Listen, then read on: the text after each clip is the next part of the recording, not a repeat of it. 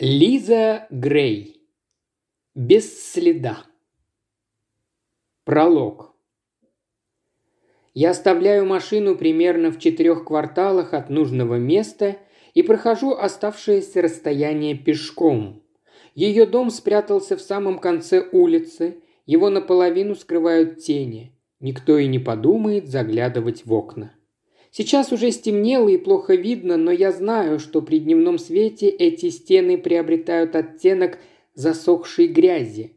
Краску не обновляли уже несколько лет, по крайней мере с того момента, как она сюда переехала. Крыльцо, к моему удивлению, хорошенько разобрано и подметено. На нем осталась только металлическая подставка с двумя парами ботинок, одной детской, одной взрослой. Я прохожу мимо воткнутой в заросшую лужайку таблички. Она предупреждает, что дом находится под охраной Смит энд Вессон. Я тихонько усмехаюсь. Никакой пистолет ее не спасет. Бесшумно всхожу на крыльцо. Большое окно закрыто занавесками. Сквозь крошечную щель, между которыми пробивается мерцающий желтоватый свет. Из-за двери слышится негромкая музыка. Уже поздно, но она, как обычно, не спит. Поднимаю руку в темной перчатке и стучу в дверь. Она обтянута мягкой кожей, поэтому звук выходит немного приглушенным. Она открывает дверь. Невозможно не признать, что она просто великолепна. Ее фигура озарена сиянием свечей. Музыка создает приятный фон, который проступает все лучше. Играет одна из модных унылых групп, кажется, из Сиэтла. Глаза у нее стеклянные, видимо, напилась или обкурилась. Она на секунду замирает. А я все думала, наконец слышу я, когда же ты появишься? Ну что, заходи. Прохожу в гостиную, она спрашивает про мое желание выпить, но я ничего не отвечаю. Она подходит к бару и наливает в бокал красного вина, а затем доливает до краев и себе. Похоже, она выпила уже не одну бутылку. «Эй!» – удивляется она. «А чего это ты в перчатках? Там разве холодно?» Я молчу. Она протягивает мне бокал, но я не двигаюсь с места. «Не стесняйся!» – пожимает она плечами. После этого она слегка поворачивается, чтобы поставить оба бокала на кофейный столик. В это мгновение я изо всей силы ударяю ее в лицо, она застывает на месте и роняет свой бокал. Красная жидкость мгновенно заливает светлый ковер, у нее из носа льет кровь, она пошатывается. Я ударяю еще раз, она, наконец, падает. Быстро сажусь ей на грудь, в руке у меня нож, дыхание, кажется, ускорилось, но руки все еще не дрожат. Разрез получается точным и быстрым, ее кровь смешивается с алым мерло. Через пару мгновений она истечет кровью, Дело сделано. Вдруг при взгляде на распростертое тело меня охватывает прилив ярости. Кровь бешено мчится по венам, в висках яростно стучит. Я высоко заношу нож и, как могу, глубоко вонзаю его ей в сердце. Потом еще и еще.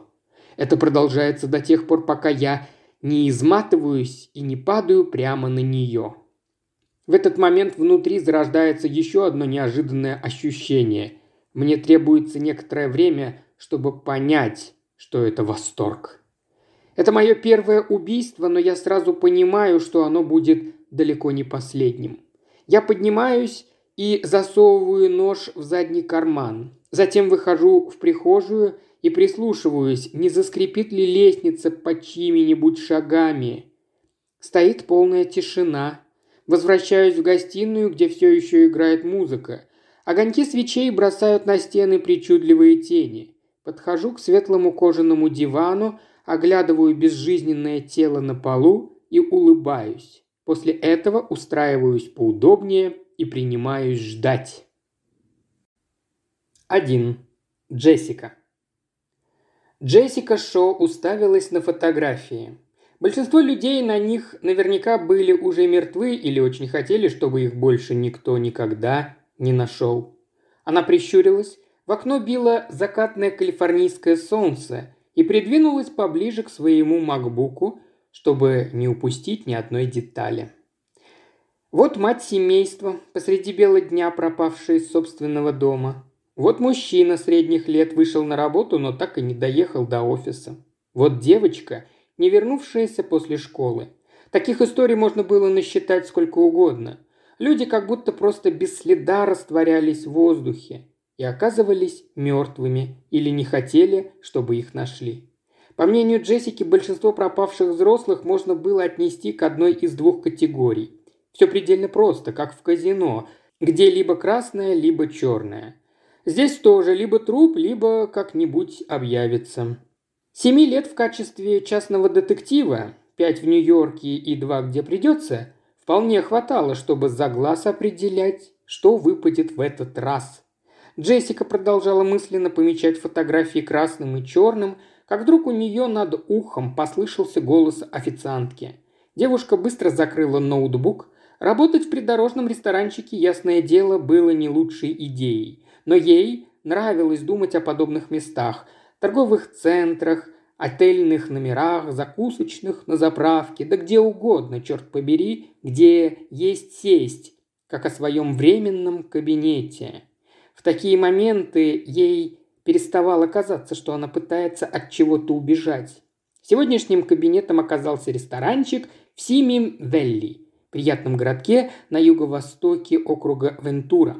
От Лос-Анджелеса до здешних мест было миль 30. Сими-Велли славился тем, что в 92 году здесь судили Родни Кинга, а 12 лет спустя похоронили Рональда Рейгана. Наконец, правда Джессика этого еще не знала, Здесь ее судьбе было суждено навеки измениться.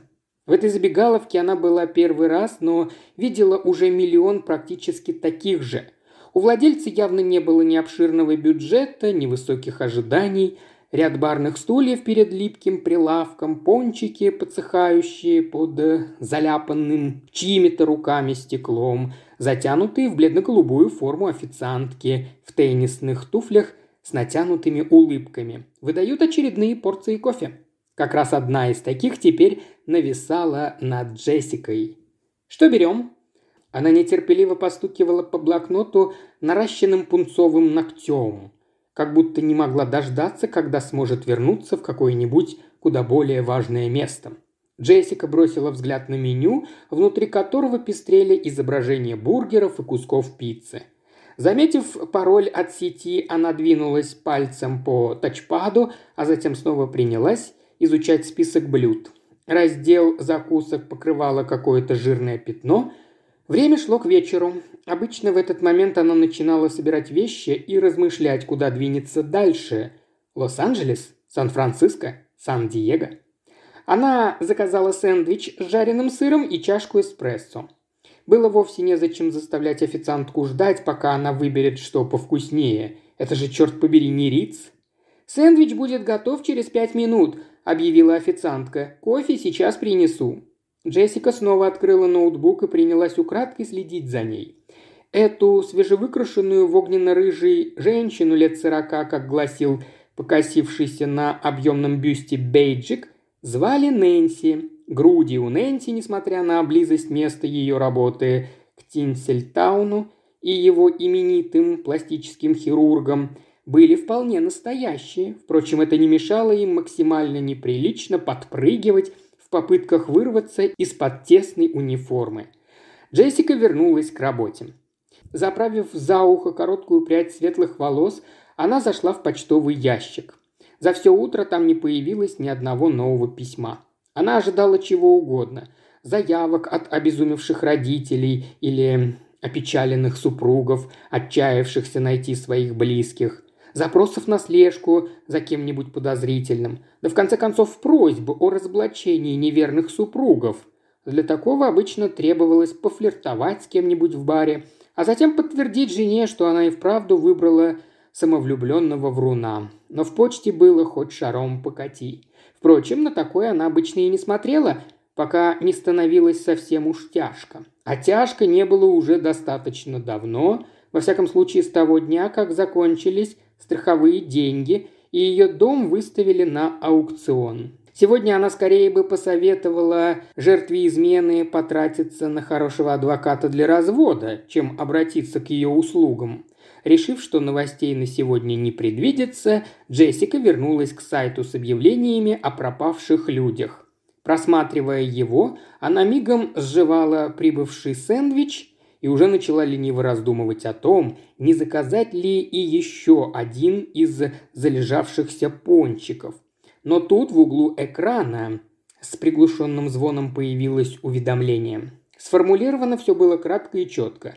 Джессика откинулась на спинку сиденья и глубоко вздохнула, абсолютно забыв о десерте. «Может быть, – откликнула она Нэнси, – вы это снимете?» Официантка выглянула из-за прилавка, за которым она вываливала в кассу скопившуюся мелочь. «А, милочка, ты что-то сказала?» Джессика кивнула в сторону постера, прикрепленного к стене за спиной Нэнси. Сверху на листке было крупными кроваво-красными буквами напечатано «Пропажа», снизу помельче черными. «Вы видели этого человека?» Бумага переливалась всеми цветами радуги. Такие же объявления Джессика за последние дни замечала во всех барах и ресторанчиках, на витринах и фонарных столбах. На фотографии была изображена неулыбчивая девушка азиатской наружности с сияющими черными волосами и темными глазами. Выражение лица у нее было такое, как будто фотограф, кем бы он ни был, чертовски ее раздражал. О пропаже 21-летней студентки по имени Эмми Онг заявила ее соседка, сообщившая, что девушка не вернулась домой после субботнего свидания. Эми была молода, красива и умна. Это в какой-то мере поспособствовало тому, что вскоре ее фото появилось во всех газетах и на всех лос-анджелесских телеканалах. Другим девушкам везло меньше. Обычную девчонку могли лишь мельком упомянуть в каком-нибудь захудалом журнальчике. «Снимите это», — повторила Джессика. «Ой, ее нашли, что ли?» Нэнси с надеждой изогнула нарисованные брови насколько это позволял ботокс. Надеюсь, она просто развлекалась с каким-нибудь парнем, и у нее сел телефон. Такое постоянно случается. Кому, как не мне, знать. У меня детки одного с ней возраста. Она мертва. Лицо женщины сморщилось. «Личность еще не подтвердили», – добавила Джессика, но все указывает на то, что это Эмми. Судя по новостям, копы считают, что это убийство. Рука Нэнси взлетела к рту, а накрашенные глаза судорожно расширились. «Убийство! Боже милосердный, бедная девочка!»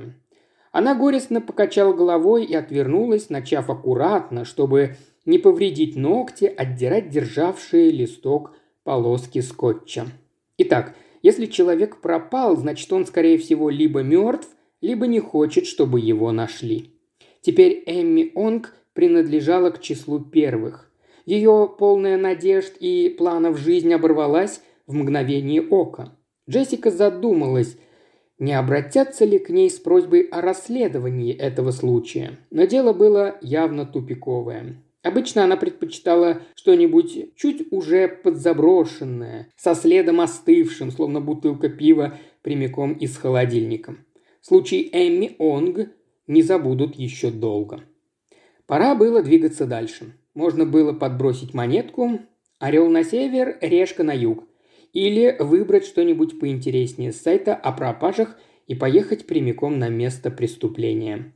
Джессика помахала Нэнси, чтобы та еще раз наполнила ее чашку, и продолжала прокручивать ряд фотографий, надеясь, что чье-нибудь лицо наконец привлечет ее внимание.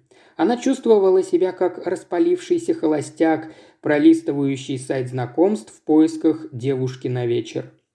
Джанин Соломон, 17, белая, женщина. Срок давности 2 месяца, место пропажи – Олбани, Нью-Йорк.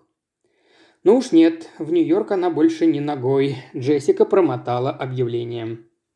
Джон Престон, 45, белый мужчина. Срок давности 6 лет. Место пропажи – Ричмонд, Виргиния. Слишком далеко ехать тоже минус. Шондра Уильямс, 39, черная женщина. Срок давности 18 месяцев. Место пропажи – Кулидж, Аризона. А вот это может быть интересно. Джессика еще раз проверила почту. Во входящих оказалось новое сообщение. В теме письма стояло «Следующее дело?» Адресатом значился Джон Доу.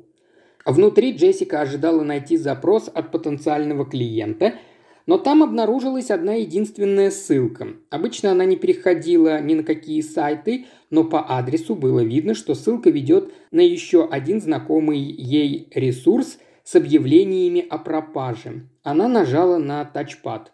На экране открылось фото маленькой, 2-3 года, девочки с волосиками мышиного цвета и большими голубыми глазами. Замызганная пухлая ручонка крепко держала куклу Барби. Джессика почувствовала, как ее лицо заливает нервный румянец. Она как будто оказалась в раскаленном солярии с новыми лампами. Быть такого не могло. Она еще раз взглянула на фото. «Черт побери!» У нее во рту вдруг разлилась горечь. Стук ножей за соседним столиком отдалился и зазвучал, словно из густого тумана – от доносившегося с кухни запаха жареного лука ее затошнило. Только что съеденный сэндвич чуть не оказался прямо на вычищенном столике. Итак, пропавшие люди, скорее всего, либо мертвы, либо не хотели, чтобы их нашли. Но Джессика Шоп поняла, что есть и третья категория, о которой она никогда и не подозревала. Некоторые люди могут даже и не знать, что они когда-то становились пропавшими без вести. Уважаемый слушатель, ты прослушал ознакомительный фрагмент аудиокниги. Желаешь продолжить слушать аудиокнигу? Тогда подписывайся на канал Ильи Кривошеева на Бусте. Ссылка на канал в описании.